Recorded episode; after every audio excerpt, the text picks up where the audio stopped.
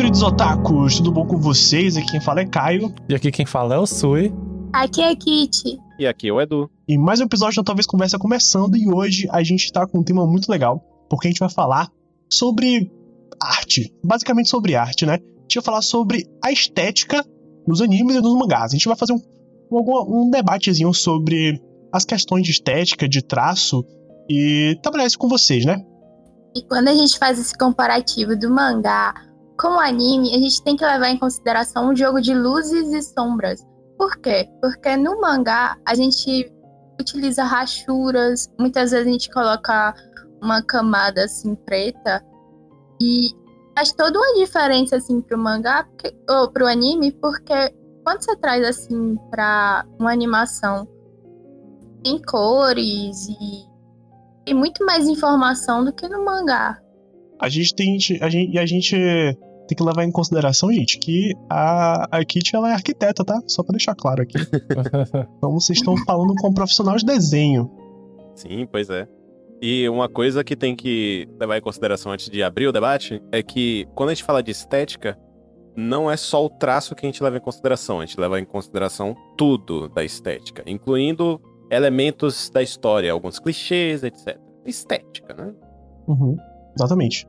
É porque quando, conforme você vai evoluindo, os programas, eles também vão evoluindo. Tudo que você vai passando assim para uma mesinha digital, todos aqueles bancos de dados, eles vão aumentando os dados, os programas vão ficando mais complexos. São muito mais ferramentas. Uhum. Então, consequentemente, o desenho ele consegue evoluir na qualidade, sabe? Uhum. Sim, e também deixar tudo mais prático também.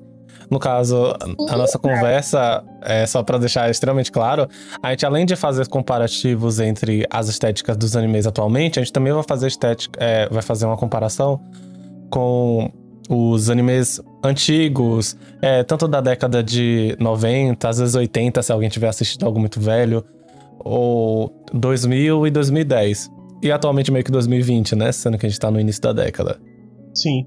É, é um pouco é um pouco faca de dois gumes você de faca de dois gumes você fazer essa comparação de animes antigos com animes novos, porque é outro processo de animação, né? Outro, são outras técnicas, porque tudo evolui. A gente tá no século XXI, a tecnologia evoluiu, é, a forma de animar evoluiu, né? Como, como a Kit falou. Então, tudo isso influencia na hora de você animar, de produzir um anime. Então, é, é, é um pouco assim. É, é, é válido você comparar, mas tendo em mente que isso também conta. Para Sim. deixar um elemento comparativo aqui bem simples para vocês entenderem. É, vocês lembram do fax? Sim. Pronto. No fax, a gente escaneava a página e passava para outra pessoa com uma facilidade, ok? Mas uhum. hoje a facilidade é muito maior. Você consegue passar para uma pessoa com uma localização muito mais distante da sua porque o fax ele era meio local. É, verdade. Era porque tinha, tinha acho que, que não me engano. De, tinha que ter o um número de telefone Isso. da pessoa, e aí você tinha que pagar uma taxa Isso. de telefone e tudo mais. Porque, era, de certa forma, era uma ligação. É. Exatamente. Hoje você faz gratuito.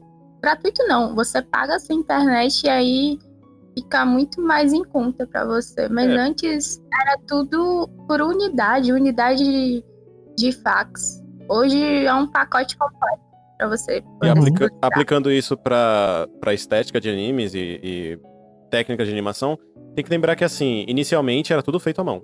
Tudo, tudo feito à mão. É, provavelmente, muita, muitos de vocês que, deve, que têm mais de 20 anos já devem ter visto algum documentário, alguma coisa assim, sobre, por exemplo, o estúdio, o início dos filmes da Disney, que era, era tipo assim, ele botava uma, uma... eram várias camadas de desenho, e aí, tipo, tirava uma foto, aí movia um pouquinho, tirava outra foto, movia um pouquinho, aí tirava, trocava as placas e era assim. Então, era basicamente a mesma coisa antigamente. Tanto que, se você for assistir, eu vou pegar um exemplo de certa forma atual, que acho que foi ano passado que saiu, que é Dororo. Se você comparar as duas animações, a, a original de. É, dos anos 70? É 70 ou 60? Eu não lembro quando foi que saiu. Eu não lembro também. Acho que, se não me engano, é 70. Acho que foi 70. Enfim, o antigo. Se você for comparar a animação antiga com a animação nova, você vai ver que é completamente diferente. A antiga, ela era mais parada. Por exemplo, é... o cenário não movia tanto. Tinha muitas cenas que era o cenário estático e só os personagens que se moviam. E mesmo assim se moviam de uma forma um pouquinho meio parada. Porque era é, feito à mão. Eles desenhavam o fundo e aí depois, é, com uma outra placa por cima, uma transparência, eles iam botando os desenhos dos personagens. E era assim que fazia. Hoje em dia é muito mais fácil. Desenha na mão? Desenha na mão. Mas já desenha no, direto no computador. É, alguns programas utilizam algoritmo para já fazer certos movimentos. Tem uma coisa que utilizam muito, principalmente a, a o estúdio de Naruto, é, do Naruto Shippuden, é, a partir do, da metade do Shippuden em diante, eles começaram a fazer o seguinte: algumas cenas, principalmente Boruto, algumas cenas de luta, eles pegavam, tipo, vídeos do, do, da internet e faziam uma animação por cima. E aí ficava a animação fluida, não sei o que e tal. Mas é, não é exatamente uma técnica muito utilizada, porque, né? Direitos autorais. Oh, eu lembro que, inclusive. Eu lembro de muito tempo atrás, muito tempo atrás mesmo, que o povo usava até pra xingar Naruto. É, em nos anos 2000. Que acho que é uma luta do Sasuke. Não lembro se era o Sasuke. Não, era o Neji contra o Naruto, que tem uma, uma parte da luta que é coreografada, que eu acho que é de algum filme de luta, talvez do Bruce Lee. E eu lembro que essa mesma cena de luta também foi usada como coreografia pra uma cena de luta do filme de Cowboy Bebop. Aí eu lembro que o povo fazia comparações de como Naruto copiou a mesma coisa e que era muito falta de originalidade, algo assim. Sendo que, tipo assim, eu não, eu não critico isso, dizendo que, ah, eles só copiaram, isso e tal, porque ficou bonito. É, ficou bonito, funciona. também entra a questão das referências, gente. Porque até pra fazer uma arte digital, muitas vezes os artistas da internet, eles pegam umas fotografias e veem a anatomia lá da, da fotografia e tentam reproduzir no, no papel, entre aspas, no programa, entendeu? Com certeza. Então, para ser plágio, para entrar todo esse processo de direitos autorais, é outros, outros 500. Isso me lembra uns debates bem comuns que acontecem no, no Twitter, na parte, na bolha de artistas do Twitter, né? É. Em relação a tracing ou não tracing. Se foi tracing ou se foi é, inspiração. Tracing, no caso, é o decalque, que a gente chama de decalque, que é desenhar por cima. Uhum. Que inclui toda essa questão de direitos autorais, e é, moral, é moralmente mal visto na comunidade de artistas e tal. Tem uma. Tem um, isso, isso, traz uma, isso traz uma discussão interessante para Tipo assim, sobre essa questão de comparativo entre clássico e, e, e novo, né, e atual. É, tem coisas que viraram referência, obviamente, porque foram importantes pro marco da animação japonesa. Então, uhum. tipo, exemplo, Estúdio Ghibli. O Estúdio Ghibli ele foi muito importante para animação japonesa porque ele criou, é, ou, não, não, na verdade não criou, mas ele fez uso de técnicas que é, é, antes não eram muito utilizadas para animação, tá ligado? Ou a mesma ambientação e tal. E o traço do, do Hayao Miyazaki ele é muito, ele é muito específico. E, e virou algo, can, é, virou algo cânone da animação japonesa, tanto que você consegue ver alguns, alguns estúdios, alguns animadores que tem um estilo parecido com o do Miyazaki, a forma de animar algumas, alguns ambientes, porque o Miyazaki tinha muito isso de detalhe, de, sabe, é, contemplação da natureza. Vocês percebem isso nas obras dele, que ele consegue, ele consegue fazer uma coisa que a gente basicamente acha impossível, que é animar vento, animar o ar. Sim, ele consegue isso. fazer essas coisas, tá ligado? Então, isso não era tão utilizado antigamente, animação japonesa.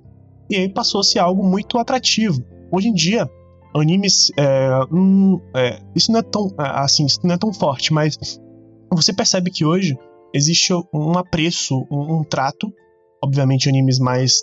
com estúdios grandes e mais trabalhados, para representação de ambiente, de ambientação. Você consegue ver fotografias bonitas, construções de. Né, de, de, urbanas, de natureza também, muito interessante que talvez foram pegados referências ali no, no Ghibli, tá ligado? Porque o Miyazaki fazia esse tipo de coisa. E realmente muito bonito. Então, não necessariamente coisas antigas ou coisas novas plagiam coisas antigas. Elas pegam como referência porque virou algo cânone e que, de fato, são bem utilizados e que devem ser utilizados para referências futuras e referências de animes que estão sendo feitos. Mas assim, é, processos de animações diferentes. Eu acho super válido você falar assim, ah, eu gosto mais de animes antigos, eu acho muito mais bonito. beleza. Mas daí você falar que, que os animes de hoje em dia são feios, ou que, tipo assim, que os antigos são muito melhores em questão de animação, é algo meio assim, meio controverso, até porque são, como eu falei, processos de animações diferentes, referências diferentes, é, tecnologia, né? Ferramentas diferentes, então, assim. Em momentos também ter- culturais e econômicos diferentes. Isso, exatamente. Então, vários fatores influenciam nesse processo de animar, né? De, de você produzir coisas. Sim, com certeza. Tanto é que, assim, é, as pessoas que geralmente falam que ah, os animes antigamente eram muito mais bonitos, eram mais bem desenhados, eram mais. Como é o nome? Eram mais bem animados e tal. Essa galera geralmente é a que fala de Dragon Ball. Não é nem tipo assim, ah, fala de desenhos antigos tipo Devilman, tipo Astro Boy. Não, fala, tá falando especificamente de Dragon Ball. Isso é um fato. E, sinceramente, gente, eu vou ser o chato aqui pra dizer que Dragon Ball não é bem animado, não. Tem uns momentos assim de animação legal e tal, mas é tipo assim, um episódio de 20 minutos.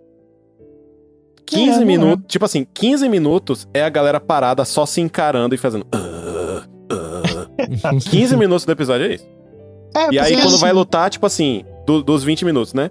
Aí 15 minutos é todo mundo parado. Aí depois, tipo, tem 3 minutos que é lutinha de fato.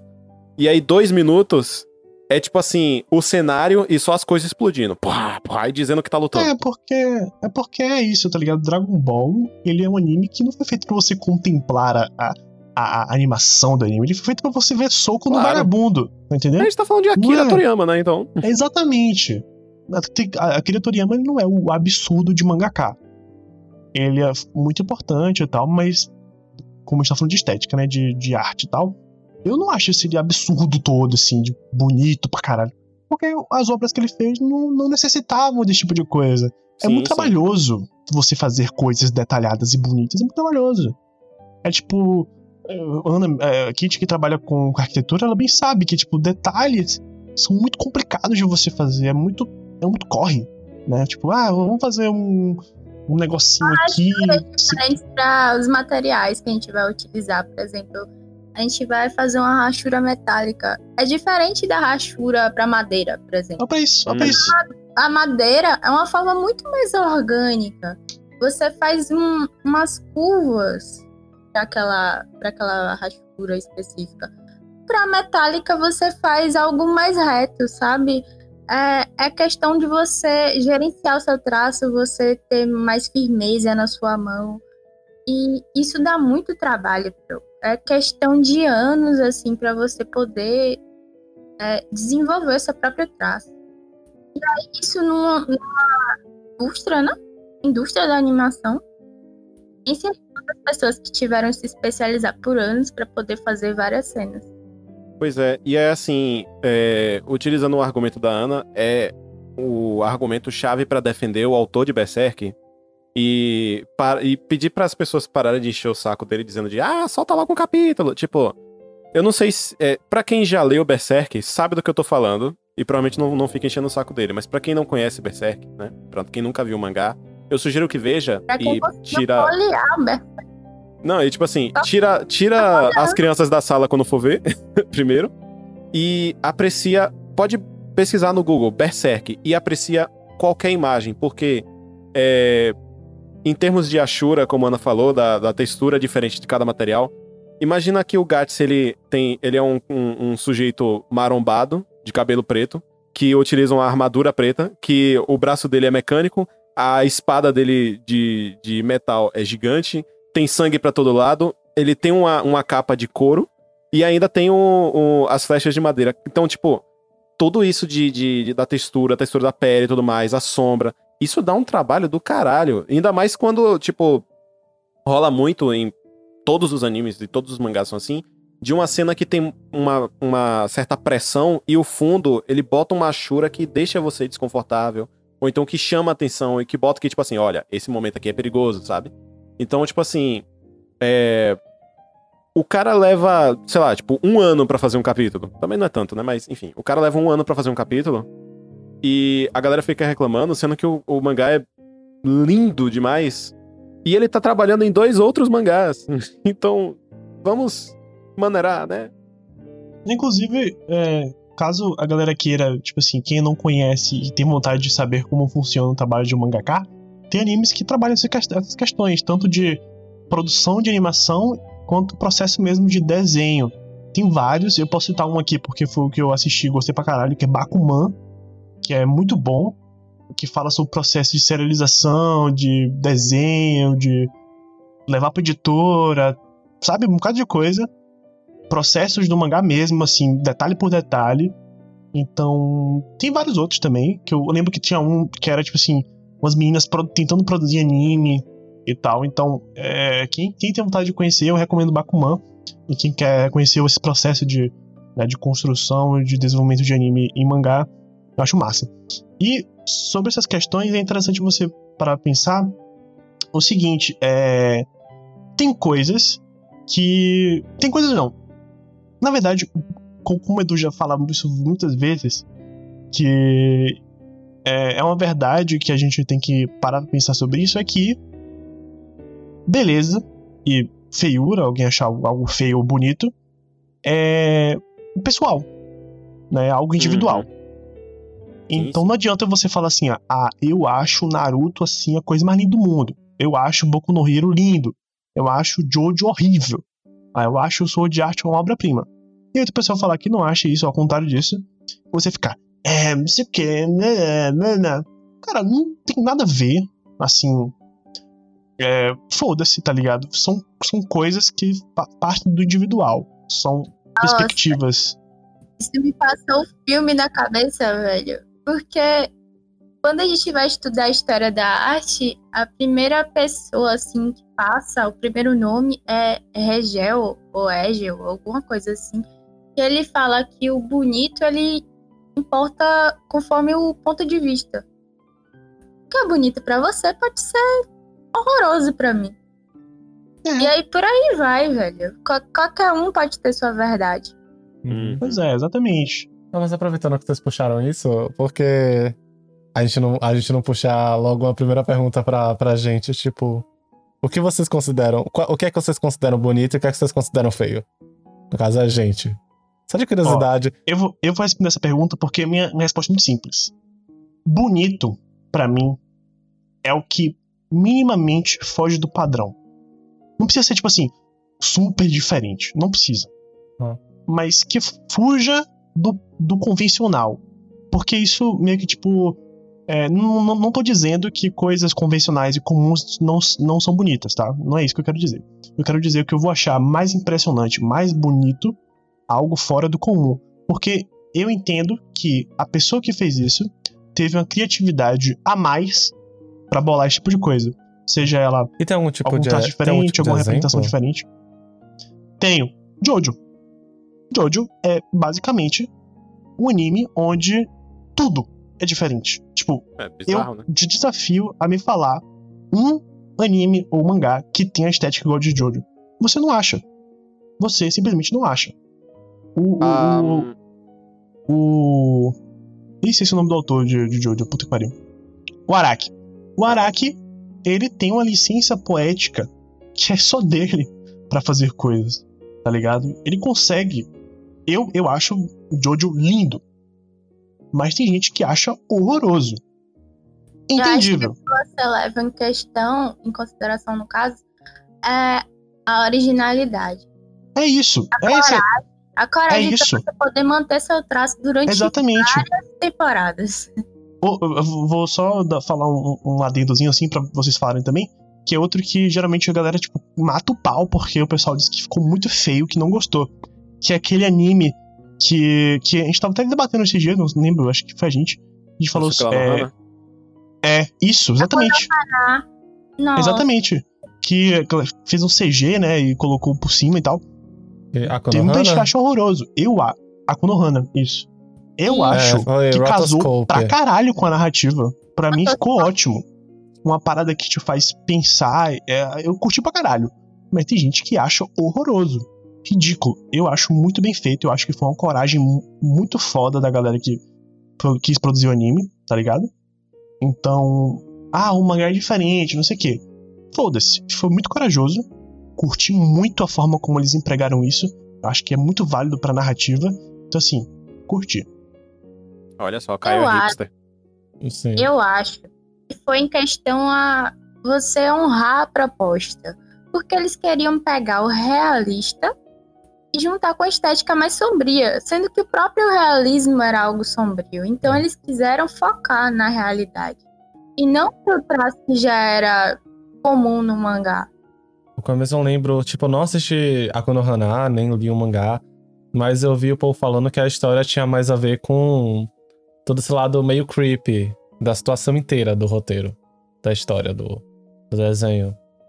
Que é pra você se, se Uhum. sentir desconfortável com a história. É isso. E o traço acabou ajudando, no caso, casando com a proposta, porque dá essa energia de Uncanny Valley. Eu não sei como é que é o nome disso. Mas é aquele negócio que parece que é algo pra ser realista, mas não é realista. Mas não é. Porque é extremamente Exato. estranho.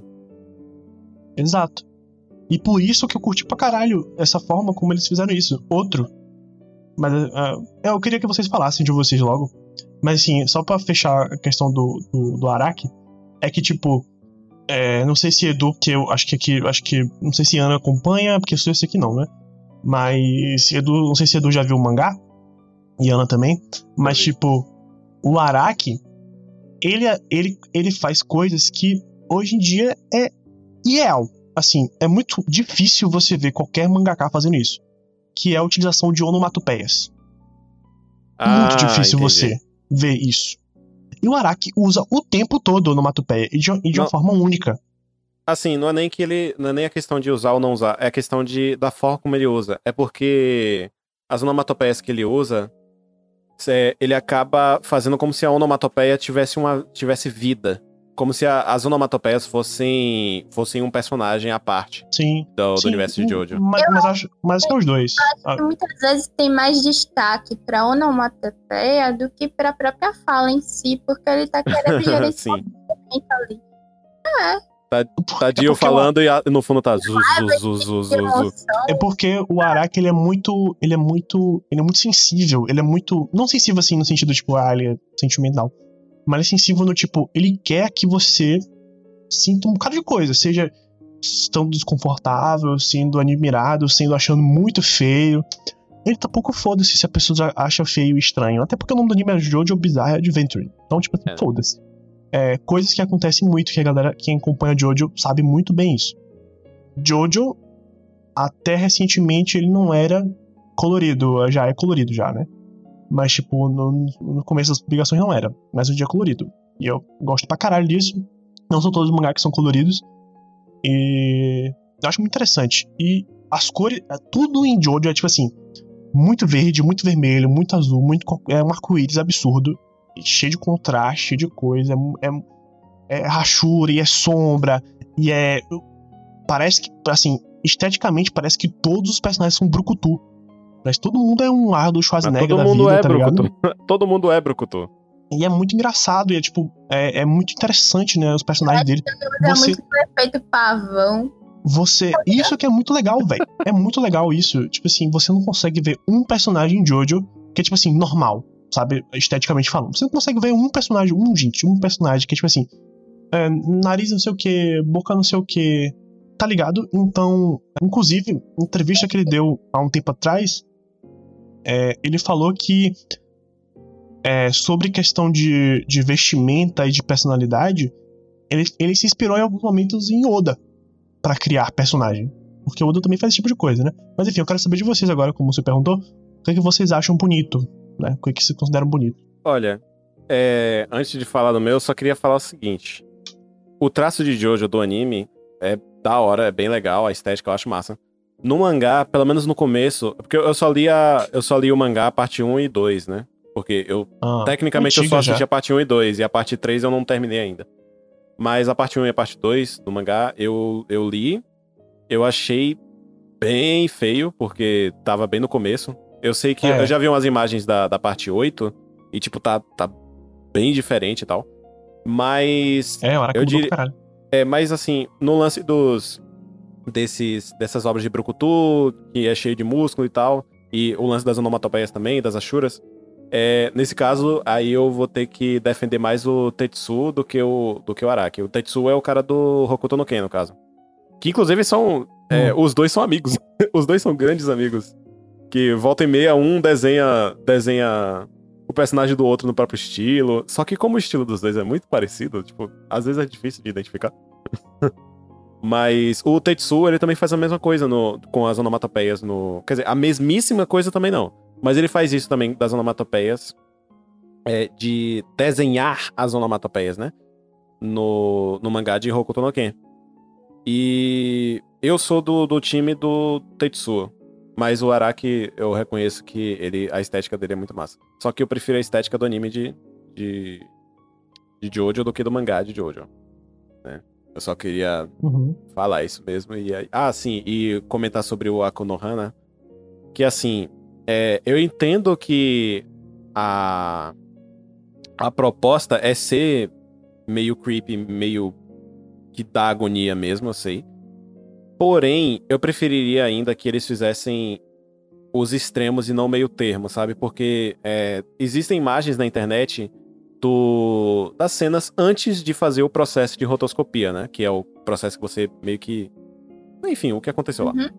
É, eu preferiria que fosse um live action mesmo do que o que eles fizeram, ou que fosse um anime mesmo.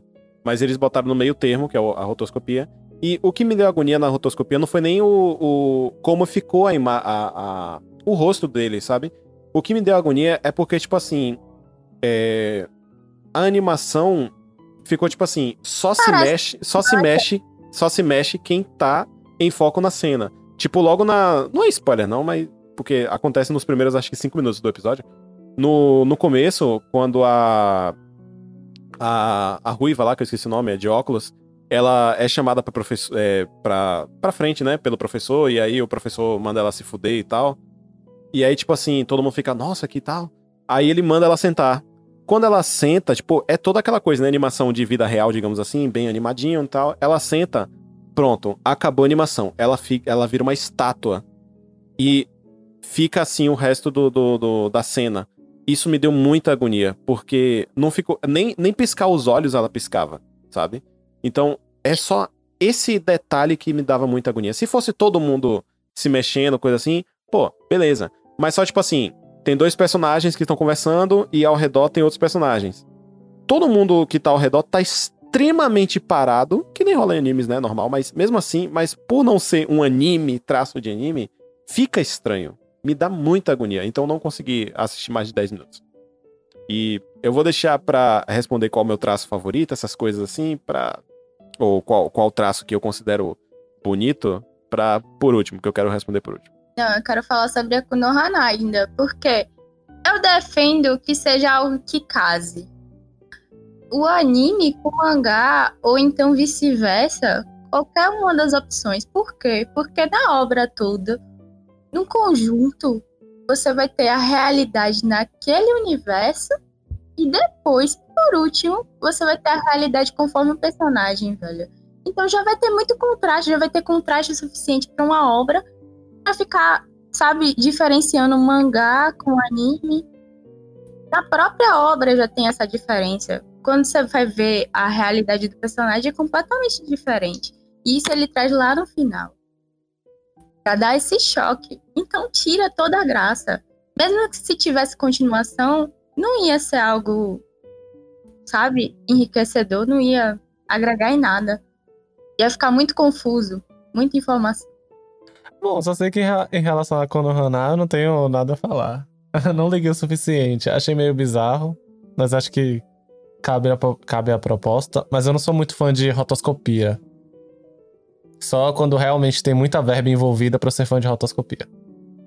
E a, Kono, gente, e a Konohana não é, não é muito tipo de.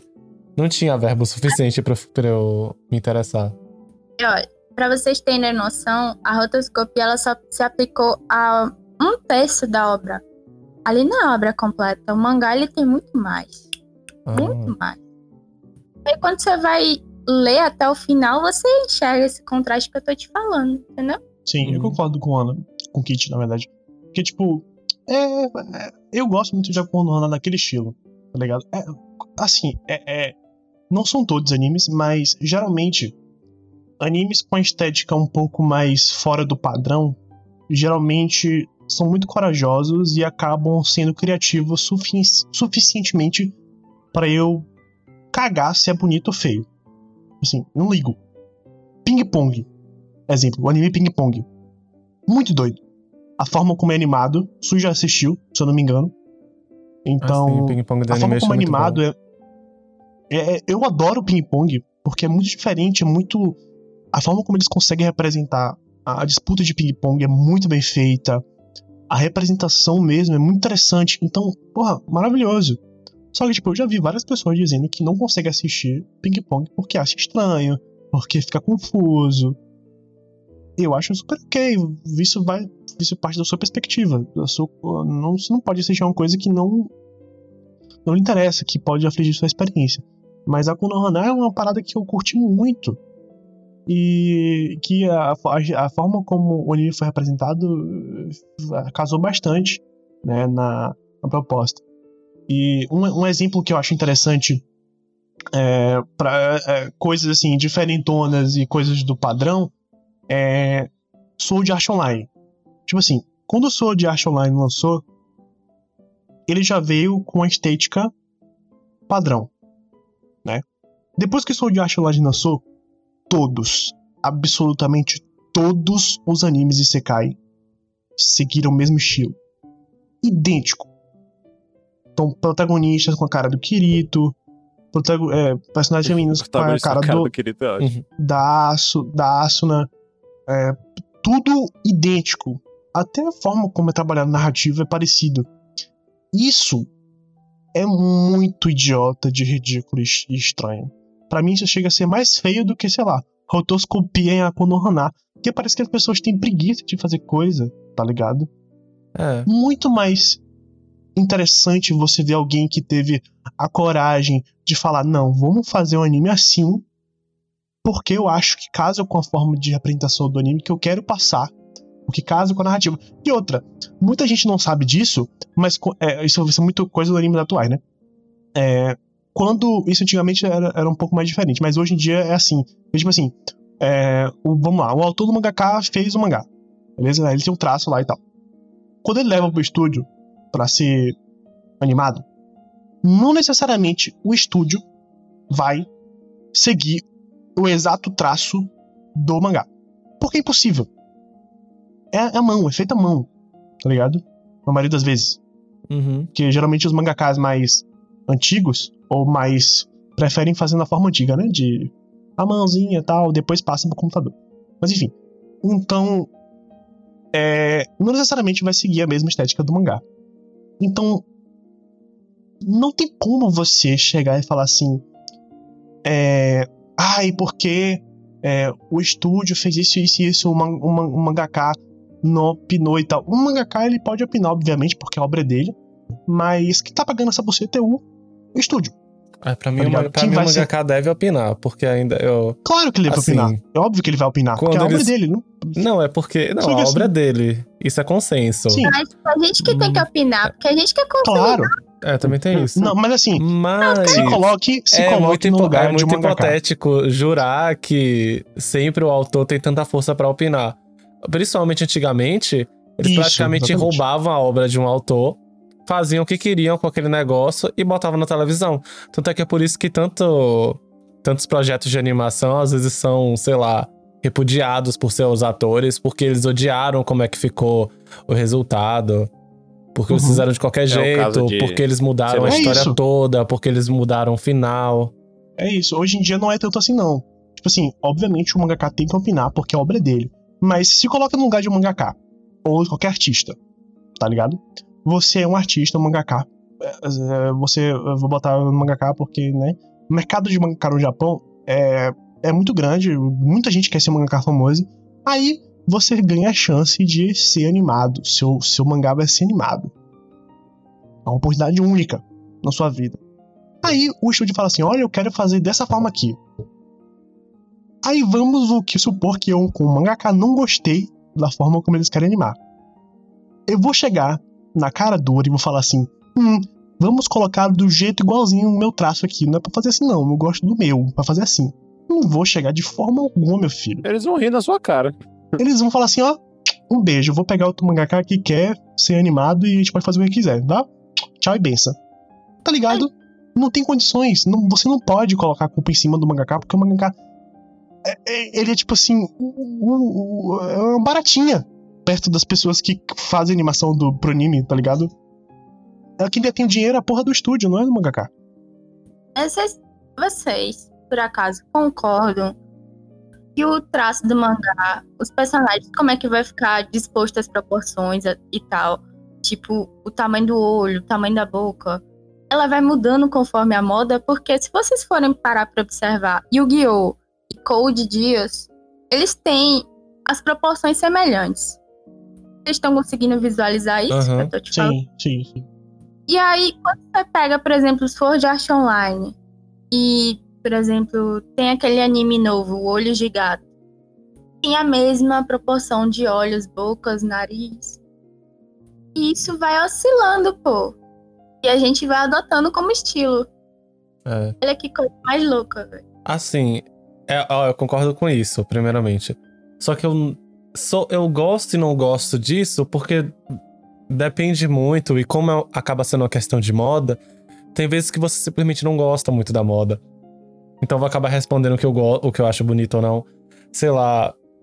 E também casando com tudo que vocês falaram já. É, indo na, na década de 2010, basicamente teve dois períodos muito importantes para definir o traço.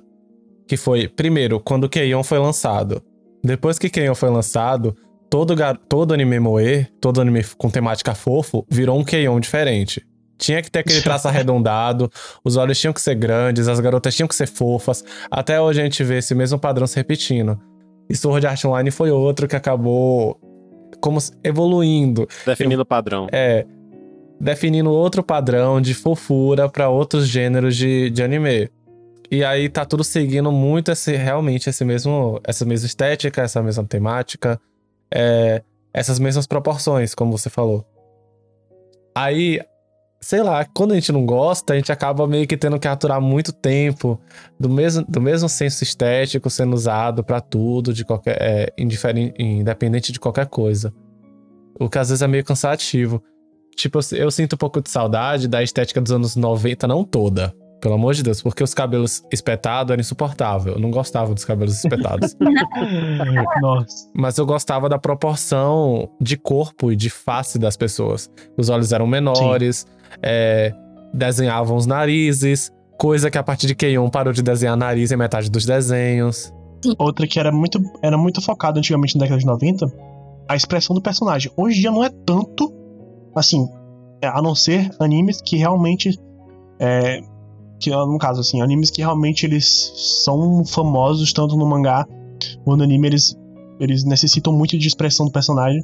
Mas se você pegar animes assim, ah, é, minha boca, tá ligado? Nunca vai ter uma expressão, tipo, a pessoa tá com a cara de, de bosta o tempo todo, o anime inteiro. Ah. Sorriu, tá tipo a mesma coisa. É, no máximo, quando. Depende da É, depende bastante. Eu entendo, esses mais fundo de, fundo de garagem, assim, com a verba de 10 reais, é, tem mesmo esse problema de design genérico somado a não tem muito dinheiro pra fa- ficar fazendo várias expressões. As personagens ficam com a É mesma quero cara dizer. de bunda o tempo todo. No máximo, acontecem algumas distorções, tipo. É, o, o- design distorce um pouquinho pra fazer umas expressões meio anime, tipo, ah, XD, kkk. Ou morri, o negócio, uns negócios estranhos, expressão que eu estranha. acho? Eu acho que é meio uma produção de fábrica. Você pega artistas que tiveram que consumir revistas assim. é, aprenda mangá. E aí, nesse aprenda mangá, você só aprende um estilo de mangá e nisso vai se repetindo e comercializando. Só aquilo. Uhum. E aí, pra mim, tem tipo duas estéticas: a inovadora e a mais do mesmo. Ah, Porque- sim. Pô, véi, tem uma- umas coisas assim que você pega e o diferencial acaba sendo de verdade a história. E não a estética dos personagens. Uhum. É. E aí, pra, Você. mim, pra mim, assim, Jundiito mesmo, porque não tem muito. Não tem muito pra mim, sabe? Você pega um mangá de Junji Ito, você consegue ver profundidade E o detalhe das rachuras, a questão da espessura das penas, vai afinando ou engrossando conforme vai aproximando, assim. Uhum. Uhum. Sabe? Pra mim é, é isso, pô. E também a questão da criatividade, porque não dá pra negar que aquele cara consegue fazer qualquer história de terror conforme uma temática besta, assim, que a gente deixa de lado. Não dá, não dá pra O, ma- o mangá dos O gatos mangá- dele é ótimo. inspirado em é, inspirar e ele consegue fazer personagens assim voltados pra espiral. É, E aí depois um mangá de terror com gatos, aí o gato do nada tem uma caveira assim nas costas conforme as manchas dele. Não dá. Eu, eu preciso confessar que eu não sou tão admirador da- das que- obras de Junjito, não. Eu não vejo nada de tipo, ah, puta que pariu. Mestre do terror do caralho. Lindo demais. Não, eu gosto da Tá estética errado. Você. Você, ó, você não vem com essa, não. e branco. Você não me vem com esse tipo de argumento, não, viu, Edu? Olha, Eu tô ele zoando, consegue pegar o Relaxa. preto e branco e trazer vários sentimentos em você, sabe? Não, eu entendo. Eu, eu acho legal quem gosta. É, pra mim, ele Eu- sempre, eu- tra- ele eu- sempre eu traz não tripofobia. também. não. Eu acho bem. bem ok as coisas que ele faz. Não acho absurdo. Acho ok. Beleza, vai lá, faça o bagulho aí. Inclusive, Junji é um ótimo autor. Pra A minha inspiração forte que ele trouxe é o Tim Burton. Os Ah, olhos sim. mais profundos, aquela questão da, das rachuras Hum, pra representar as olheiras. Ele consegue pegar isso. Ó. né. Ah, Mas isso que eu tava falando. Inclusive, o Junji é um ótimo autor pra gente reparar em questão de adaptação e a estética. De como faz falta uma adaptação. Uma adaptação mesmo, não tô falando de você simplesmente transcrever as coisas. Porque o Junji Ito, ele aproveita da- do formato do mangá pra fazer a experiência de terror dele. Enquanto isso, quando eles tentam adaptar as obras de Junji Ito pra anime ou filme, sempre fica vazio e tem uma cara imensa de coisa genérica. Que você assiste é, que, algum desenho aleatório que inventaram pra passar na temporada, por exemplo. Nunca aparece uma obra dele de verdade, sempre É parece algo feito pra tentar vender. Pra mim, O maior crime que fizeram contra ele foi a, a adaptação em filme de Gyo. Eu li o mangá, eu amava aquele mangá. O filme é podre, o filme é podre. Assim, dá pra assistir, mas, Mas, acho você horrível. tá falando assim da, da- das adaptações pro cinema é action, né? Live action. Não, Gyo teve um filme em animação mesmo. Eles modificaram tanto a história quanto meio que os designs das coisas. Não totalmente, porque tá bem parecido. Mas as escolhas pra aquele filme foram péssimas. Assim como as escolhas pra, pra temporada em animação de, de algumas o- de alguns as obras de Junji Ito também. É. Sim. Que teve, teve acho que 13 episódios. É porque, é porque assim, É. eu acho essas adaptações pro anime, ele compactou, sabe? E aí toda aquela riqueza de detalhes que tinha em preto e branco nas rachuras e tal, quando trouxe pro colorido, ele não soube se adaptar direito. Nem ele, nem os artistas que estavam seguindo lá as instruções. Não, tipo, já começa que já começa que assim, quando você lê um mangá de Junji Ito, tipo, você você realmente consegue sentir agonia, porque ele causa desconforto o traço dele. Quando foi, quando lançou o anime, que inclusive tem na Crunchyroll, é, eu quando eu fui assistir, tipo, eu não sentia a mesma agonia, porque parecia parecia parecia tipo um, um, um anime de terror qualquer e genérico. É tipo com o que rolou com Another. Nossa. Another, tipo. É, o mangá de Another, tipo, pô, Lindo, o mangá de lindo, Another é lindo. bonitão e tal. Quando eu fui ver o anime, tipo, não é. A animação não é é lá essas medíocre. coisas assim, tipo, Ah, é, sendo bom- que é um anime bom, Another mas, é um livro, né? sabe, tipo, Another é uma light novel. Não, o não, mangá entre- veio não depois do entregou anime. bem o resultado. Sim, sim, Aham. veio. E, nossa, Veio depois? Nossa, o eu li o, eu li é o mangá muito antes legal, do, de velho, o muito anime. bonitinho. O anime, a animação medíocre. Apesar de eu gostar muito de Another, a animação é muito medíocre. Então, as cenas de morte é, tipo, bem minha boca, tá ligado? Mas o mangá é muito legal. E eu tava lembrando aqui de um negócio que é tipo assim. A gente tá fazendo comparativo, né? De, de, de coisa antiga com, a- com atuais. Vocês lembram que antigamente, na década de 90, início dos 2000, até, até 2010, eu vou até botar uma chega. Assim, não tanto, mas rolava. Que era personagens é, poligonais. Tipo, que era tudo cheio de ponta. Aham. É, Porra, Slayers. tipo assim, Slayers. Ah, Puta que pariu. Deixa é eu tipo ver assim, outro. dois personagens tudo cheio de ponta. Buck, década de 90. É, Bucky também. não, tra- Buck, que era tipo assim, Ball é os assim. personagens eram formas geométricas, não é possível. Yu-Gi-Oh! É também era possível. assim, na real. Yu-Gi-Oh! É, Garotas Dragon Mágicas, Ball, Rangers, Grey Earth. Dragon Ball ali. Não início, não clássico, mas o, o Z tinha muito isso. Agora, eu vou passar um paninho pra Dragon Ball, porque de vez em quando eles meio que caprichavam na animação. Tipo, tem dois momentos que eu acho impecável, que é. O cabelo do Trunks, parece que eles falam assim: vou investir tudo de animação no cabelo do Trunks. Cavaleiro, Cavaleiro Zodíaco era isso. O dinheiro tava Sim, todo no véi. cabelo do povo. que ele se- o cabelo do- dos personagens se mexia parecendo um carpete. Pois aquele é, carpete filho. caríssimo. O cabelo do Trunks Eram dois fra... Eram dois. Não, eu falo que eram dois frames só, só Sim. que parecia é, que eram, que eram o cabelo 60. do Trunks era assim, parece que tava vivo, era tipo voando, tá ligado? Era tipo, caía certinho e tal. E tem outra cena também que eu gosto muito, que é uma das poucas Sim, cenas véi. contemplativas em Dragon Ball Z, que é quando o Droid 16 faz o discurso pra o número. Pra, o Droid 16 faz o discurso pra Gohan. Hum. E aí tem toda aquela, né, tal. Aquela cena ali é muito bonita, esteticamente falando. Porra, a cara do Droid 16 tá bem feitinha. Aí tem aquele Acho- passarinho. É, a saga de céu Acho que é a bonitinha saga de mesmo. Cell em si, né? Na verdade. A saga de, de É, Android a e saga Cell do em horrorosa, si, eles pra investiram pra, cacete. caramba. Sabe, assim, sem que- desculpa acabar trocando de desenho, mas sabe um desenho que denuncia é, aquilo que a Ana falou de das, da- das épocas terem suas é, medidas? Medidas não, esqueci a palavra que ela usou agora. Proporção. É, Proporção. suas proporções e seus estilos muito marcados, tipo, o, o- as proporções e estilos em alta muito marcados. É Hunter x Hunter, que o desenho antigo de 99 é em relação à estética é totalmente diferente do desenho de 2011. 2011 já segue essa Total, velho. energia mais fofa, colorida Ah, e verdade. Com muita, com muita ajuda da, da tecnologia pra fazer absolutamente tudo. Enquanto Uhum. o desenho de Sim, 99, que é mais feito à mão, ele tem uma estética extremamente mais sombria. Os olhos dos personagens são muito menores e de vez em quando eles, eles usam até algumas proporções, algumas é, estéticas mais realistas pros personagens. É, tanto que se você for ver o fandom de Hunter x Hunter, as garotas, os caras são fãs do Kurapika, do Kurapika, pra não falar Kurapika, sei lá, Kurapika.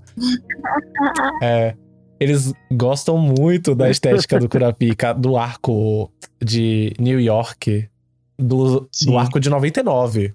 Porque. Do desenho de 99. Porque o- ele simplesmente tá muito bonito. Ele, o ápice da Ah, beleza mesmo. tá lá. Tá lá o ápice da beleza dele. Ele puto querendo caçar as aranhas. É. Lindo, lindo, lindo, lindo. O de 2011 tá bonito, mas tá foda-se ao mesmo tempo. Tá tipo como qualquer desenho que a gente assiste. O de 2011. é, é, você pegou um anime. é, Você pegou um comparativo muito interessante. Porque o Kurapika de 2011. Ele tá tipo assim. Qualquer personagem protagonista de, de qualquer anime, tá ligado? É o Kurapika. No de, no de 99, porra. Kurapika nessa, nesse arco do, do, da Yorkshin. Meu Deus do céu. Molhadíssimo aqui, só de pensar. Sim, tinham, Lindo, fra- lindo, tinham sequências de animação de lutas do, do Kurapika em 99 que eles se esforçavam pra ser a coisa mais bela. Tipo, botavam o dinheiro todo do episódio naquela ceninha de 5 segundos que ele mexe as correntes, que ele bate com as correntes. Ele ficava extremamente bonito em tudo. Tudo bem que o ponto positivo atualmente é que, tá- como tá muito mais fácil animar, a animação evoluiu bastante, tudo tá melhor animado. Também o próprio desenho tem muita verba. Então, Uhum. é, no desenho de 99 tinha muitos frames horríveis. O Killua tem um monte de frame horroroso. Assim como ele tem uns, uns frames bonitinho. Nossa, o Leório em 2009 era horrível. É, o Leório era extremamente sem graça em 99, por mais que ele ainda seja muito básico em 2011, acho que ele chama mais atenção em 2011 do que 99. Com certeza, o Leório parecia um coadjuvante, é, um coadjuvante, é um figurante. É, ele parecia muito figurante. O Gon eu acho que é Porra. o único que se manteve no mesmo padrão de qualidade, tanto 99 quanto pra cá. É que não tinha o que mudar, né? Não tinha tantas- tanta coisa assim o que mudar. Ah, mas eu gosto dessa estética do- do- dos anos 90, assim.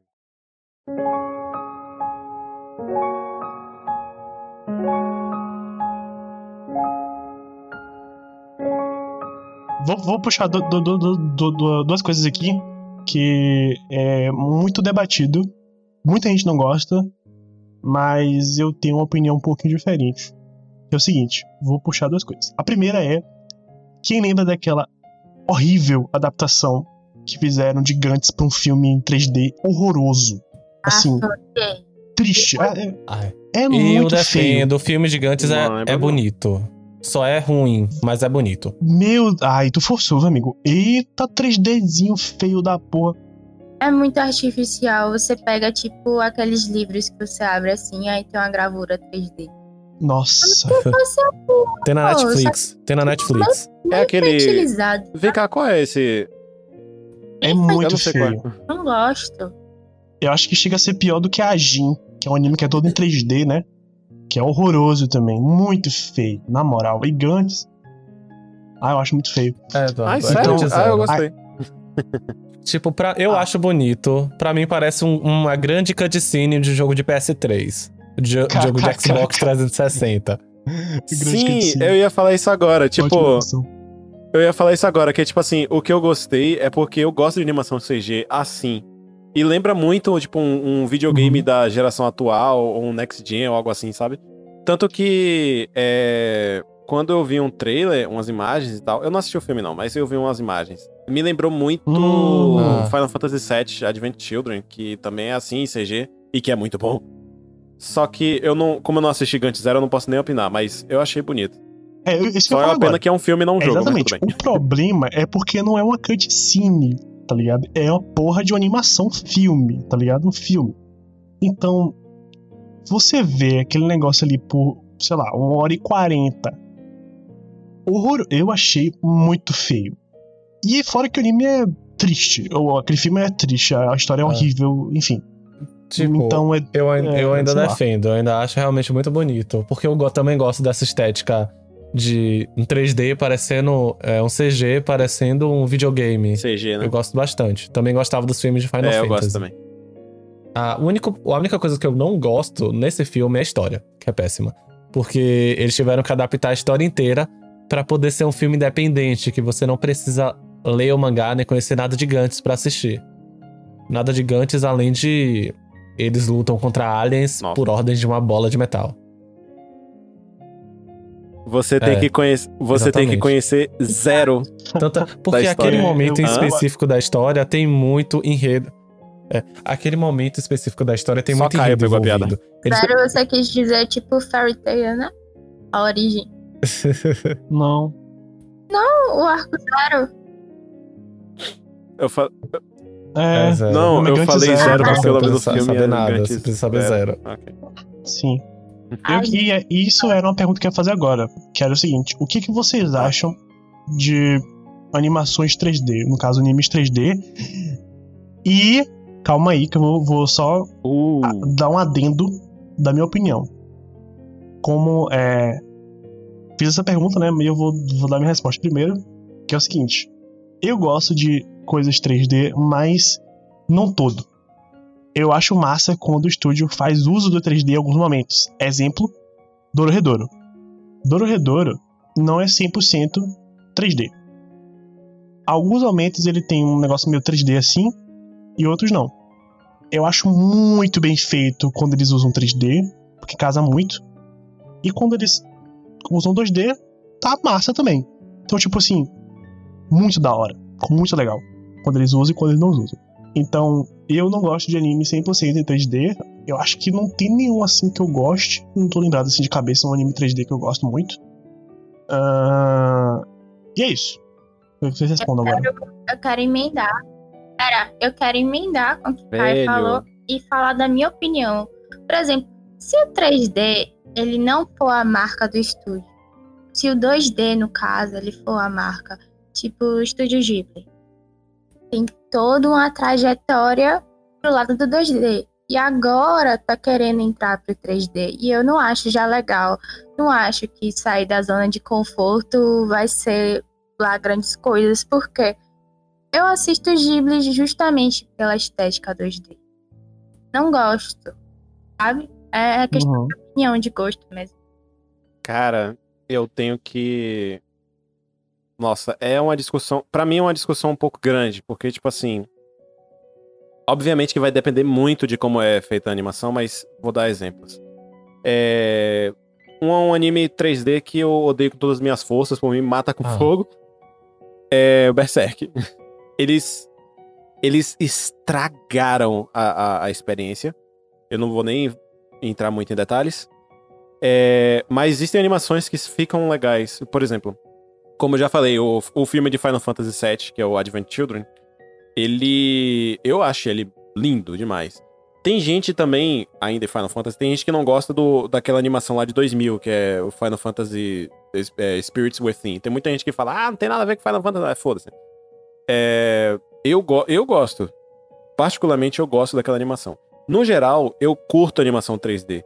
E quanto mais, tipo assim, mais é, fotorrealista, que é o caso do Gigante Zero, é, eu, é o único exemplo que vem na cabeça. E, e Final Fantasy, né, né?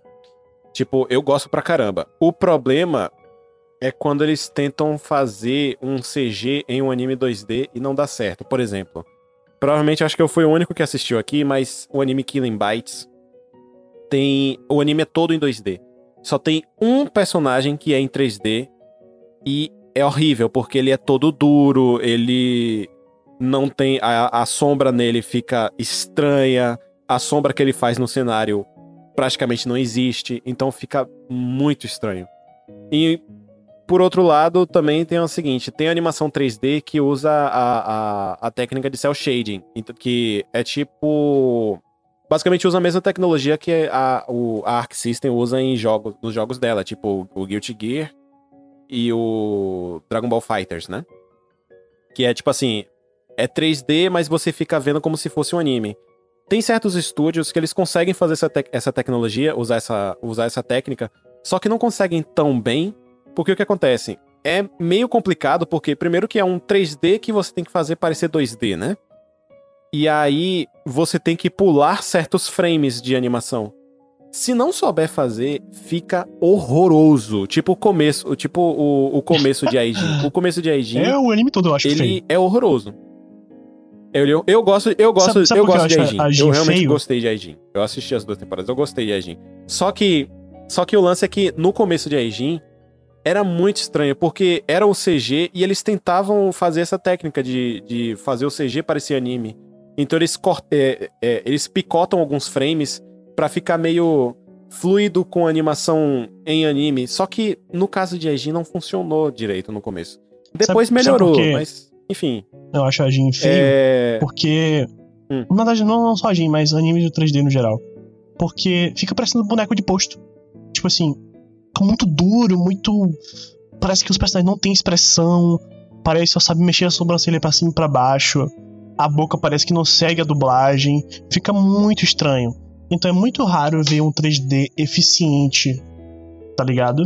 Outro que eu não sei se vocês já viram, que é um, um anime chamado God Eater, que é quase todo em 3D, se eu não me engano. E é assim, muitos poucos ali que eu lembro que eu achei minimamente ok. Mas ainda assim era bem, bem. É, tá ligado? Então. Eu acho. Eu acho que Godida é todo em 3D. É, todo em 3D, né? Pronto. E eu, eu- ainda assim eu achei, eu achava por alguns momentos os bonecos meio duro, o negócio meio boneco de posto. A dublagem não seguia muito bem a, a boca, e aí a expressão dos personagens era tipo, levanta e abaixa a orelha, le- levanta e abaixa a sobrancelha, levanta e abaixa a sobrancelha. tipo, sabe? Aí por isso que eu não gosto tanto, não. Gente, tem um anime que eu acho que é Animatrix. Eu não cheguei a assistir, mas eu Ai. ouvi falar muito. esse é você bem sabe, né? velho. Passava no Cartoon Network, inclusive tinha dublagem. Sério. Passou no Sério? Cartoon, passava no Matrix, Cartoon. não. Eu assisti umas duas ou três no vezes no Cartoon? Network. Nossa, eu não sabia disso. Essa mistura, Eu sabe? assisti. Uhum. Eu assisti. E ele é Nossa, tu é três velho, episódios. Edu. Assim, eu sei que Animatrix é meio. Animatrix é meio complicado, que Animatrix, É. cada episódio, é um, cada história é um, é um estilo diferente. É Eles tipo são, são vários artistas que- diferentes que fazem. É tipo. É tipo o filme, o filme de. Dante- do jogo de Dantes Inferno, que cada, cada arco do jogo, digamos assim, eles adaptaram pra um traço diferente. Tanto que é meio estranho, Uhum. inclusive, mas ok. Ó, com relação a o 3D em animação, comigo depende. Eu antes tinha muito preconceito com animações em 3D, porque antigamente, sei lá, quase tudo que eles tentavam fazer exclusivamente em 3D ficava feio. É, e ainda, ainda conseguem fazer esse negócio horroroso, né? Como, por exemplo, o Berserk, o desenho de Berserk. Porém, tem uns estúdios que eles conseguem sim trazer umas obras em animação 3D que ficam bonitas, que ficam legais de se assistir. Como, por exemplo, Hoseki no Kuni, que eu tinha preconceito de assistir, mas é, eu já vi muitos clipes do desenho, é extremamente bonito. Eu me interesso bastante em assistir agora. E Beastars, que tem na Netflix e é todo em 3D e é extremamente bonito e super Uh, fácil Beastars, de. esqueci de Beastars. Super fácil de você assistir e não achar nada de errado, mesmo, sendo- mesmo ele sendo todo 3Dzão. Ah, Sim, esqueci. o que eu realmente não gosto de animação em 3D é o que Eduardo falou. Que, como mecanismo, porque a animação mudou. Agora dá pra usar muito mais computação pra ajudar em tudo nas animações. Incluindo pra baratear o custo da tua animação. Então, às vezes. Então tem muito, tem muito estúdio de animação que eles metem uns negócios 3D no fundo por preguiça de fazer algo animado. Constantemente fica horrível. Tipo, é. Pô, é. su- Nossa, esqueci totalmente de Beastars. Tipo assim, Beastars é um anime que eu gostei muito. Mas. Por mais que, eh, como o Sui falou que eh, achou um pouco fácil de assistir, eu também achei. Os poucos também que eu acho fácil de ver sendo 3D. Eu ainda acho bonecão de posto. É tipo assim, ninguém me tira da cabeça. Que tipo, os bonecos são muito é, duros e sabe, parece que é frame por frame que eles estão se mexendo. É muito coisa. Meio engessado, né? É meio engessado, sabe? Isso você percebe muito, assim, é, é, movimento dos personagens, tipo, eles falando, beleza, mas tipo assim, eles andando. Parece que, ele- parece que é stop motion, tá ligado? Porque no 3D você vai utilizar alguns comandos pra mexer teu boneco. Aí, tá vendo? Aí nisso, muitas vezes eles usam algo pra simplificar, sabe? Os movimentos. Uhum, Isso, os uhum. movimentos ficam mais travados, menos fluidos. Entendi. Não, é isso, tá ligado?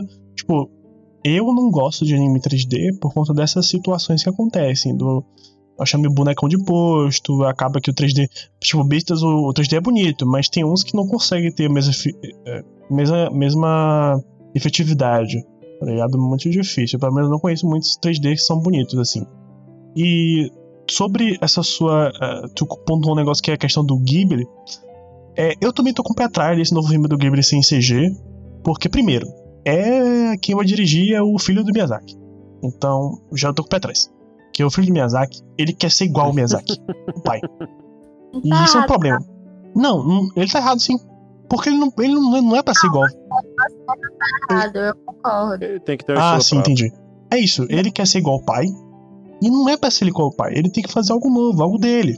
Que eu sei que ele consegue. Tá ligado? E aí ele. A, a gente fez até uma live, né, lá no Instagram, inclusive chegou a gente no Instagram, arroba talvez conversa, eu e Edu, que a gente teve, teve um debatezinho sobre isso, que tipo, o Encontro de Terra-Mar, que foi o que ele fez, que ele dirigiu e produziu, é... a história é muito estranha.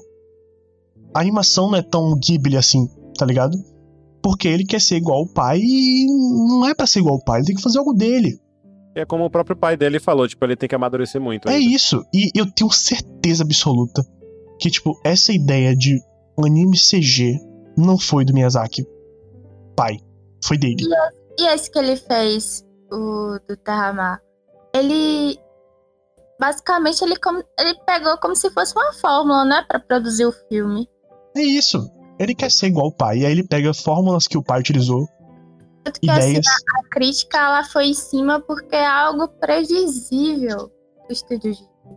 É isso. quer ver isso. A gente quer ver cada história com seu diferencial. Quer ver, Assim, quer ver o que vai acontecer nesse CG? pra gente pra, Sim, pra consumir. diga. Quer ver o que vai acontecer nesse CG? Eu pago pra vocês uma cerveja, se isso não rolar. Eu não bebo, mas tudo bem, vai lá. Um- eu pago pra vocês um milkshake. É o seguinte. o que vai acontecer nesse CG é que eles vão. É que o Miyazaki, o filho, vai querer dar uma de Disney. No sentido de tentar trazer a mesma. aquela mesma coisa assim, meio ocidental, porque tá muito em alta. E não pegar a essência do que era o Ghibli. Que era tipo tradições orientais, que eram muito incrível, e coisas do Miyazaki mesmo, do Ghibli. E, e aí produziu animação. Que aí todo mundo assistia e foda-se. Por mais que o Ghibli seja conceituado hoje em dia, referência e tal. O que vai acontecer? A história vai seguir o padrão, que ele não consegue criar nada diferente do pai. Que é o seguinte: protagonista, problemática, lição de moral. Aí vai descer e subir a narrativa, tipo assim, quesito de coisa boa. Aí o final vai ser uma bosta. E vai ser isso. Ó, eu vou, eu vou defender um pouquinho, eu vou defender um Depende, pouquinho a porque- animação 3D, até usando também a conversa de vocês em relação a, a- ao filho do Miyazaki. Tudo bem, é tudo bem ficar com o pé atrás dessa animação 3D, porque vai ser o primeiro projeto 3D do Ghibli. Mas se a crítica principal ao menino é ele não ter se encontrado ainda e copiar muito o pai, é, essa mudança não é literalmente algo positivo para ele conseguir entender o que ele quer fazer? Até porque o estúdio Ghibli Depende. não faz 3D. Ele vai ser, vai, vai ser o primeiro trabalho, que vai ser é basicamente um teste. Que inclusive é baseado em um livro de uma autora que eles já adaptaram um livro uma então, vez, inclusive. e não seria. é, Esse projeto não seria uma forma dele tentar se encontrar como artista? Não seria algo se distanciando já Sim, não. do que já do que existe no Sim. estúdio? Uma mudança, talvez Sim, positiva? Sim e não. É, sim, porque eu acho super válido você trazer experiências, né? Aprender com erros e tal, obviamente. Tentar inovar. Inclusive, seria um dos pontos que eu abordo da, da fala de Ana, que é tipo assim, que ela criticou que a tradição, que a tradição do Ghibli é sempre o uso de 2D, né? Eu ia falar que, tipo assim, Marca registrada. Sim, eu acho assim, tipo assim, como a tecnologia aumentou a forma de animar e a forma como são produzidos os filmes tá sendo avançando, eu acho interessante que o Ghibli invista nisso também. Mas, a parada é que é o seguinte, se fosse pra fazer um CG, uma forma nova de animação, que não fosse com direção do filho Miyazaki. Porque, é, como é, o Miyazaki falou, ele não está pronto pra fazer coisas, né? ele não amadureceu ainda. Porque é exatamente isso, ele não consegue criar. Não é nem animação, animação é tipo assim, foda-se. Né? Um quesito, tipo, nesse sentido, né? o que eu tô querendo dizer. A história. O que, que adianta você fazer um novo estilo de animação e a história seguir o padrão que ele fez em Terramar? Que é Ah. um, um filme pouco Olha, conhecido de, do Ghibli. Um dos menos conhecidos. olha, nesse caso eu vou defender um pouquinho o, o filho do Miyazaki, porque assim. É. É, justa, é, é justamente o que, o que Sui falou, que essa pode ser a oportunidade dele. Primeiro que ele não tá fazendo sozinho, o pai dele tá, tá supervisionando. Segundo que, tipo assim, é, talvez a história não seja tão ruim, etc., como o, o Conto de Terra-Mar, Uhum. porque não é uma história original dele. É uma história baseada num livro que já existe, que é a mesma autora de Castelo Animado, inclusive. O, ela, o Castelo Animado é baseado no livro Sim. dela. Então, é, eu e além disso, pra ele amadurecer, ele vai ter que fazer tentativa e erro. Então, eu acho que talvez essa seja uma oportunidade pra ele, sim. É, eu acho eu que essa esse filme tenha sido uma boa Hum. escolher ele ao invés do pai. Plausível. Eu acho que Plausível foi do que, uma o que vocês escolha. queiram dizer. Mas eu. Mas de argumento, assim, positivo também, antes de você construir seu argumento, Caio, é, também tem o choque de gerações. Por quê? Porque eu posso ter defendido a marca registrada há um tempo atrás. No caso, nesse podcast mesmo. Agora, agora, pense aí comigo. Hoje a gente tem um choque de, gera- de gerações. São públicos diferentes. Hoje as crianças elas costumam, elas costumam consumir mais 3D do que 2D. A gente tem essa nostalgia pro lado do 2D. Então, um ponto positivo a eles é que sendo 3D vai atrair muito mais criança do que adultos. É o que costuma mesmo acontecer. Eu vejo mais adultos falando sobre o estúdio Ghibli do que crianças em si. Crianças elas Hum. costumam falar mais de Disney e Dre- DreamWorks, né? Isso é verdade. Não, Uhum. realmente. A Ana tá extremamente É. certa. Tipo, a gente cresceu com Ghibli, a gente cresceu com Ghibli meio que na idade certa, enquanto criança. Então eles atingiram o público que eles estavam mirando. Depois, até por persistência conservador, é, talvez o próprio conservadorismo do estúdio, do Miyazaki, mantiveram-se no 2D, o que acabou se distanciando do público infantil. A, provavelmente permaneceu ainda com o público infantil japonês, porque eles ainda têm apego ao 2D. Mas ficou muito mais próximo do, do, do público adulto. Então, meio que foi se distanciando da ideia de ser. é, de ser um estúdio que faz obras infantis, para acabar virando um estúdio que faz obras infantis para um público adulto que assiste porque é cult. Exatamente. Exato. E, e outra, Tem que lembrar que o público-alvo, de fato, são as crianças, gente. Não é a gente, não. sim, e outra, assim, eu entendi super plausível. Eu achei super plausível que você do comentaram. Eu acho que. ah, eu acho que assim, a gente acaba, sem querer até, fazendo a mesma coisa. Exatamente o que a gente falou que a gente não iria fazer nunca na nossa vida, que é criticar a geração atual. Foda-se. A gente acaba fazendo essa coisa. tipo assim, a gente sempre. Porque eu digo por mim, pelo menos, né? Que quando eu era adolescente, aborrecente, eu sempre falava que não, porque quando chegar a próxima- as próximas gerações, a gente não vai. A, a nossa geração é mais. Ela é moderna, ela vai, abri- ela vai abrir os braços, aceitar a mudança e tal. E não é bem assim. Nossa, parece, até- parece que a gente piorou, na verdade. Porque, tipo, tinha muito isso de antigamente os adultos menosprezarem muito o que a gente fazia. E eu lembro que eu tinha muito esse pensamento de que eu não vou ser assim, porque eu lembro de um tio extremamente chato, que quando eu queria assistir Cavaleiros do Zodíaco, ele ficava reclamando, falando que esses desenhos ruins dessa geração, que o, o bom de verdade era aqueles negócios ruins de dois frames da Hanna-Barbera. E eu ficava, foda-se, foda-se. Os Jetsons. É, Caverna do Dragão. Ele ficava tipo, ah, você tem que assistir os Jetsons, ah, Manda-Chuva. Eu via Manda-Chuva e ficava, meu Deus, que negócio ruim, foda-se. Caverna é do meio Dragão parecia que era feito no Paint. Não, gente, eu Não, e aquela coisa de tipo assim, ah, esses desenhos de hoje em dia é muito violento, ah, eu- meu tempo era melhor.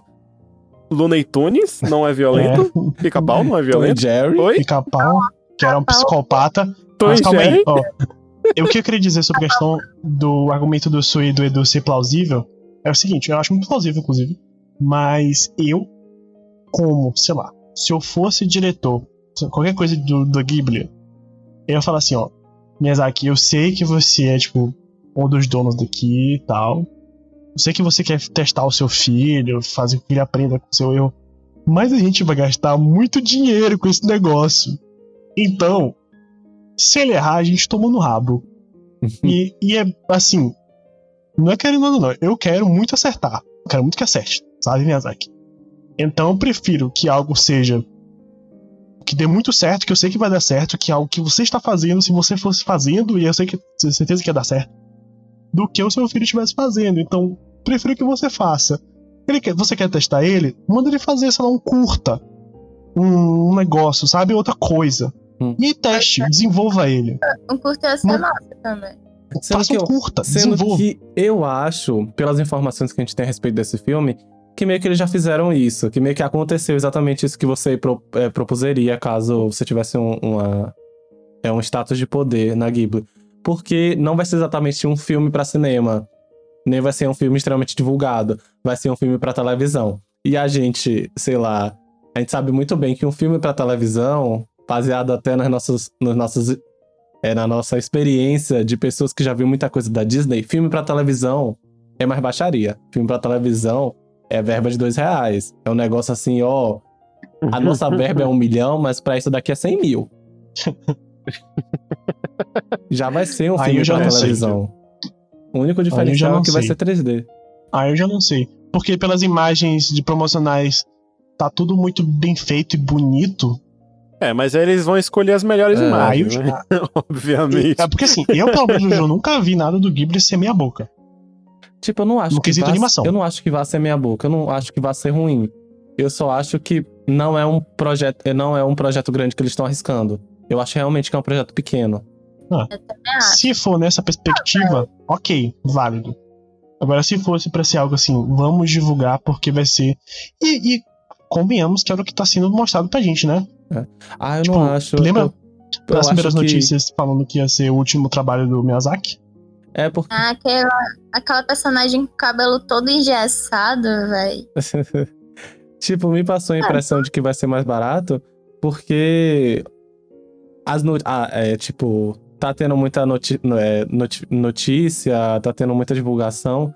Não porque o Ghibli em si tá fazendo todo esse trabalho, mas por essas questões, essas pequenas questões, tipo, ah, o último trabalho do Miyazaki.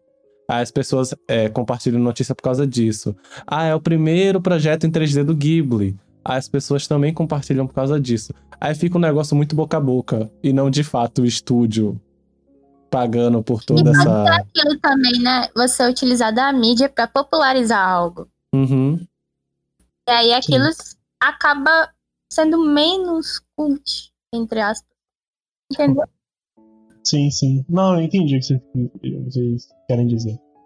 Mas, ó, o que, o que, é, o que eu acho que deveriam, que eu queria muito ver quando a gente fala sobre estética, são coisas, assim, mudando, mudando um pouco de assunto, tirando, sair um pouco do Ghibli e voltando para a questão estética, no caso, é, tipo, o que eu queria muito ver, de fato, sendo um pouco utópico, eram estúdios um pouco mais corajosos, que nem a galera que fez o é, Konohana, Ping Pong.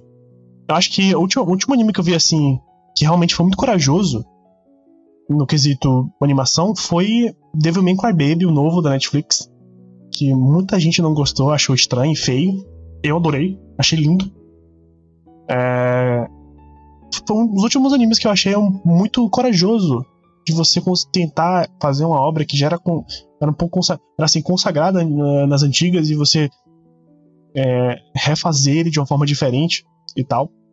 Então, é, eu queria ver mais coisas assim. Eu entendo que é um pouco difícil porque a galera não quer é, sair da zona de conforto de deixar de ganhar milhões em cima de algo que está certo. Né? Vamos focar nesse, nesse padrão de animação para ir em cima de outro. Mas eu queria ver mais coisas assim, sabe? Diferentes, que fujam do padrão, fora do comum, que seja criativo na hora de, de, de, de representar um anime, seja inventivo. É isso uhum. que eu queria uhum. ver.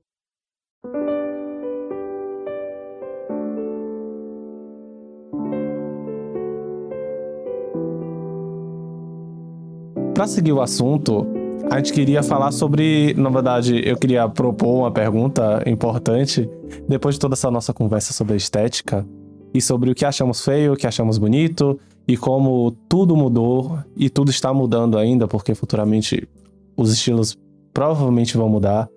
É... Que é, sim, é uma pergunta. É... Eu queria que a gente chegasse nessa pergunta.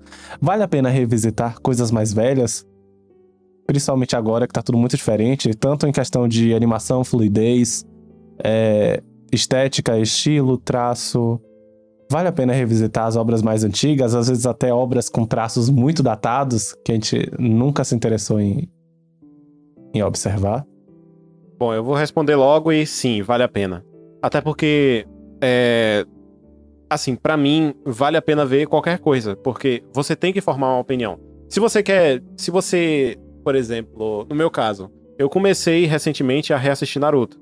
Porque é, sempre foi meu shonen favorito e tal, mas tem certas coisas que eu não lembro. E eu assisti com a cabeça de adolescente, 12 anos de idade. Então, hoje em dia, eu preciso rever para ver se realmente é aquela coisa toda que. É, que eu achava que era, para ver a experiência como é. E é, eu acho que é muito válido você revisitar coisas que você gostava ou não gostava na infância. Porque você tá com outra mentalidade hoje. Então, tipo, você vai formar outra opinião, você vai ver com outros olhos. Ainda mais agora que a gente já é adulto e tal, né? Então, tipo, tem certas coisas que você tá já tem maturidade suficiente para conseguir entender melhor, etc. Por exemplo, no meu caso de da, dessa experiência que eu tô revendo Naruto. Que por enquanto agora eu eu encerrei a primeira saga, que é a saga do, dos Zabuza e do Haku.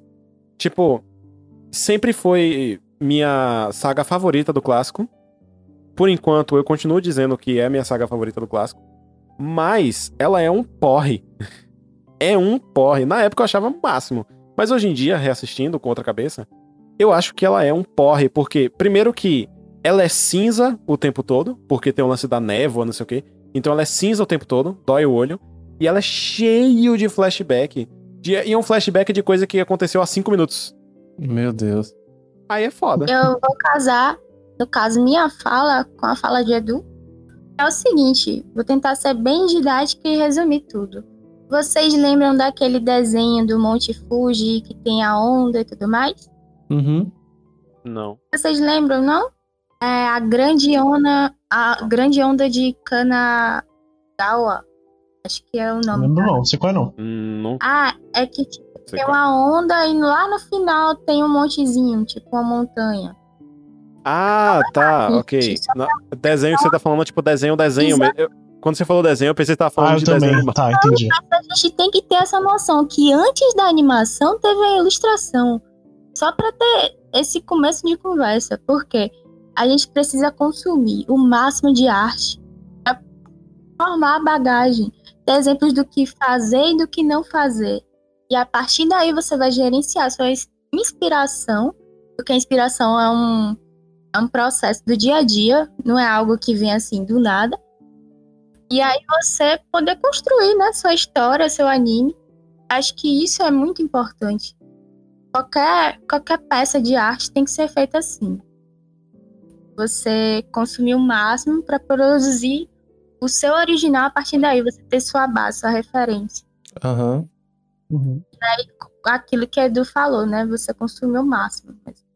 Sim, é, respondendo à pergunta que eu fiz praticamente, é, sim, eu também acho extremamente importante e necessário revisitarmos ou visitarmos coisas antigas que a gente não consumiu ainda, porque às vezes é simplesmente muito interessante. É, esses dias eu tava fazendo uma lista de coisas velhas que eu demorei, que eu enrolei muito pra assistir e que eu quero que eu quero assistir, assistir, sei lá, esse ano ainda, por exemplo. E nessa lista tem tanto coisas de 2018 quanto coisas de, sei lá, 95, às vezes até perto dos anos 80, porque eram coisas que eu ouvia muito falar e eu nunca tinha dado uma chance, porque até mesmo na época, quando era criança, essas coisas já eram meio velhas. E a gente vive um período que tudo se renova tanto o tempo todo que a gente acaba preferindo sempre ver coisas novas e brilhantes, assim, o negócio brilhante da, da prateleira, do que a gente vê uma coisa que já tem mais tempo, que é, é boa, indiferente de ser datado ou não, de ter o traço muito datado, da animação ser muito diferente do, do que a gente tá acostumado atualmente. E acho que uma coisa que me fez reativar essa chama de ver coisas velhas é que eu comecei a ver One Piece. E, One Piece, e assistir One Piece é basicamente você ver o histórico, que é horrível, da Toei Animation. Que a Toei Animation é um estúdio podre. Mas. Aí eu, sei lá, me ativou, me ativou muito esse negócio de consumir esses. Consumir as coisas que já passaram, indiferente do quão velho elas são, porque elas ainda podem ser tão boas quanto, quanto coisas atuais. É, cara, eu acho muito importante você revisitar, como você falou, e visitar também. Revisitar porque, como o Edu falou, traz uma perspectiva nova, né? De é, você já adulto ter uma ideia do que você viu antigamente, ou mesmo, mesmo que não tenha visto, né? Você perceber as diferenças e as nuances dos animes atuais com os antigos. E se você não, não teve tanto contato assim, com animes antigos e quer assistir, eu acho super válido. Não pela questão do traço, pela questão da estética em si, mas por conta das histórias. Cara, é muito. Tem muito anime antigo que a história é absurda de boa. E o traço já tá bem datado, a animação tá muito datada. E ainda assim é muito engraçado, muito divertido, muito bem feito.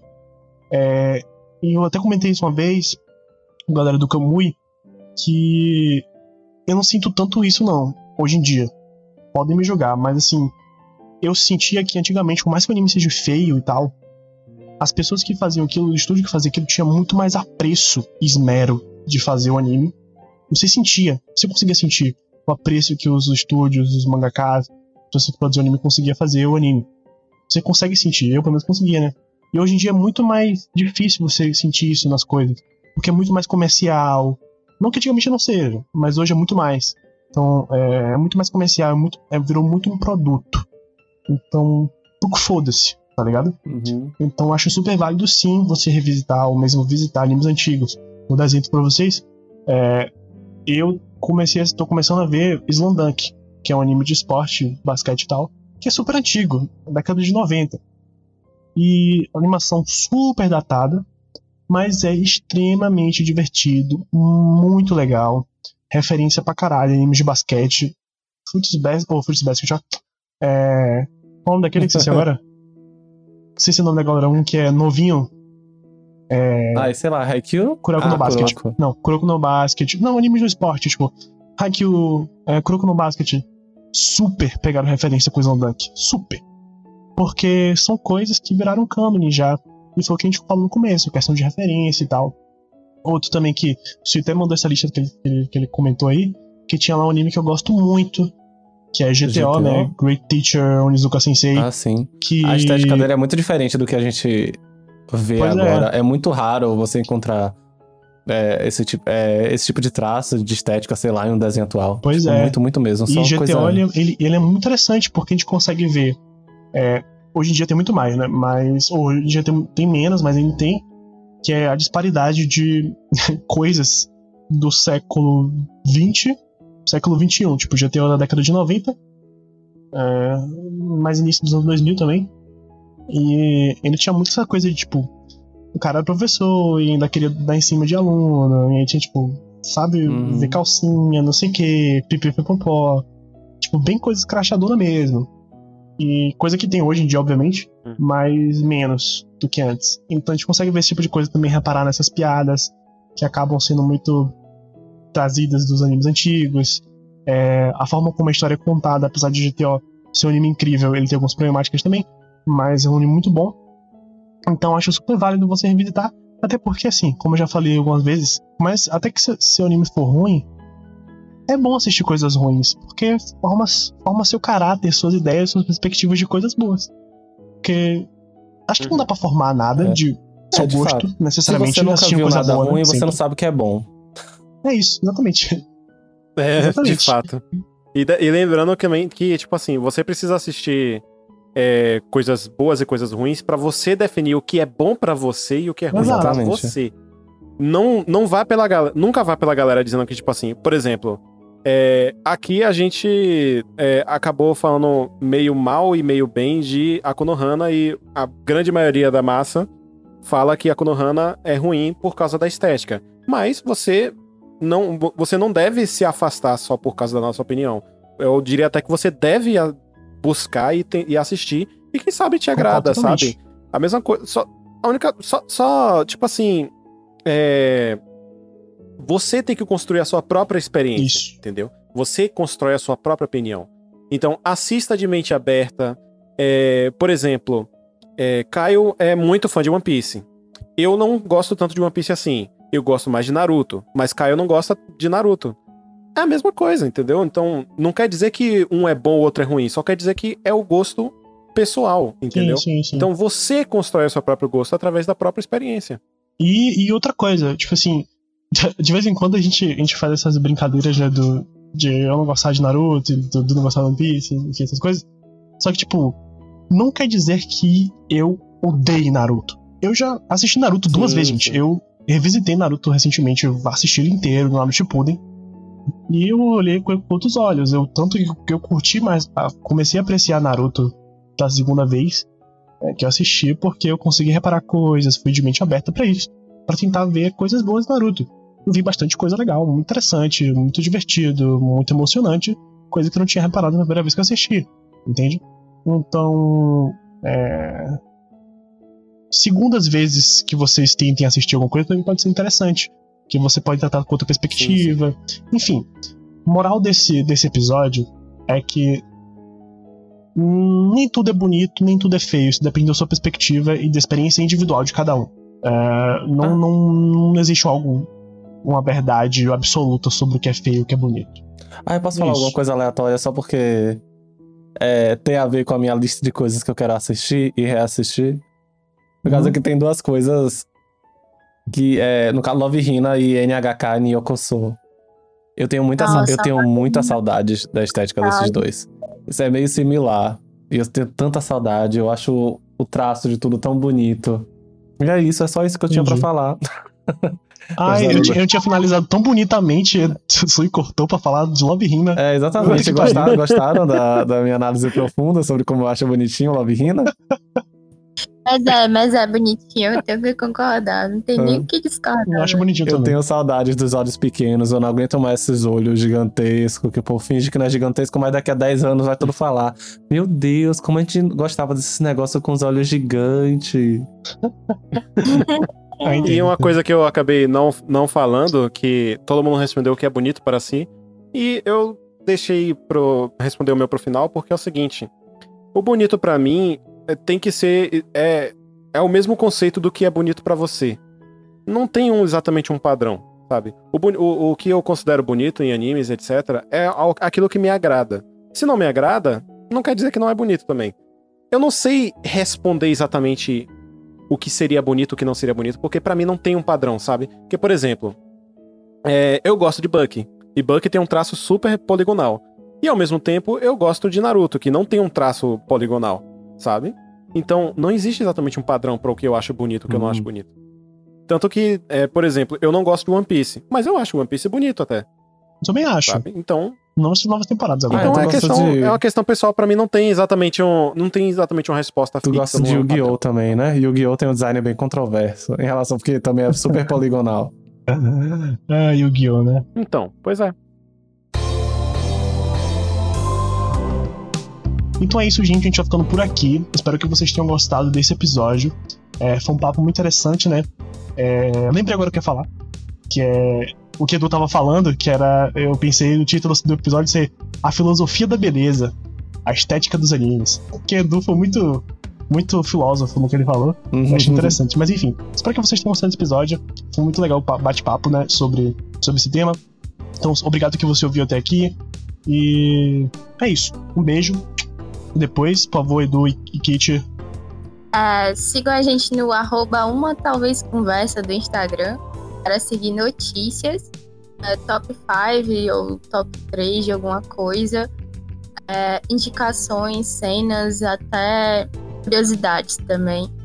É, e aproveitem e visitem mesmo agora que mudamos a estética, está lindo, está Ah, verdade, profissional, né? tá? Ó. Verdade, Uma beleza. Tá, tá Muito- nota 10. Mais jornalístico. muito camisa justo com a temática do Exatamente. episódio. Somos profissionais. Sim, somos profissionais. Mudamos a estética no, no episódio de estética. e também, e aproveitando também, e deem um feedback pra gente, tanto lá no Instagram, arroba uma talvez conversa, pode mandar DM, pode. é, a partir de agora eu vou começar a fazer algumas enquetes, fazer perguntas também nos stories. E vocês podem participar. E também vocês podem mandar o feedback pra gente, é, falando qualquer coisa no e-mail, que é uma talvez conversa hotmail.com. Podem falar se vocês gostam da gente, se alguma crítica construtiva, qual anime que você gostou mais, qual se vocês é, assistiram alguma indicação que a gente tenha feito lá no Instagram, ou até aqui mesmo no, no episódio, o que você achou dos episódios, o que você acha da voz de cada um, e etc. Sim, E sim. a gente vai ler, sempre que tiver algum e-mail lá, a gente vai ler. Uhum. Pode xingar a gente também, a gente vai ter a honra de ler aqui. É. Pode falar mal de Naruto, Se vocês quiserem Acho que acho mandar- válido. É, se vocês quiserem mandar sugestão de tema para episódio também, tranquilaço. Se vocês quiserem mandar sugestão de coisas pra gente assistir, também a gente tá aqui porque eu tô aceitando sugestões. Eu não tenho muita coisa pra fazer, quero assistir desenhos. Mas é isso, o engajamento e o feedback de vocês são muito importantes. Um beijo de- do lado de cá. Um beijão daqui, um abraço. Então, é um beijo daqui também. Vai ficando por aqui. Cheiros e até depois. Tchau, tchau. Tchau! Tchau. Bye. Bye, bye.